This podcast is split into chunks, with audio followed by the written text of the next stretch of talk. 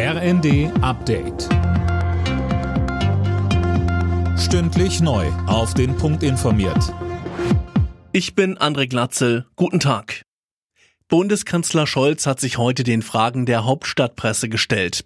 Ob Ukraine-Krieg, Energiekrise oder Entlastungen für die Bürger, es ging um alle Felder der Innen- und Außenpolitik.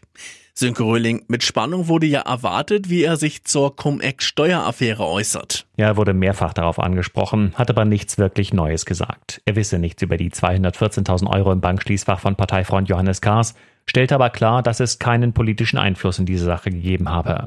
Und zu den Gesprächen mit dem Bankchef habe er bereits alles gesagt. Das würde er auch wiederholen, so Scholz, zur Not stundenlang. Alles in allem kann man davon ausgehen, dass auch seine Befragung nächste Woche im Untersuchungsausschuss wenig neue Erkenntnisse bringen wird.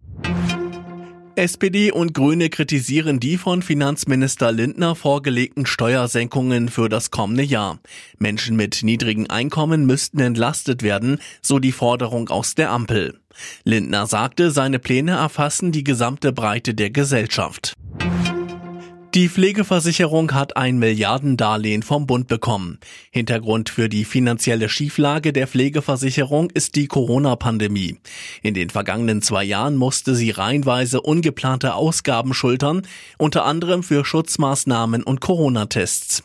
Um die Finanzen der Pflegeversicherung langfristig zu sichern, arbeitet das Gesundheitsministerium nach eigenen Angaben an Reformvorschlägen.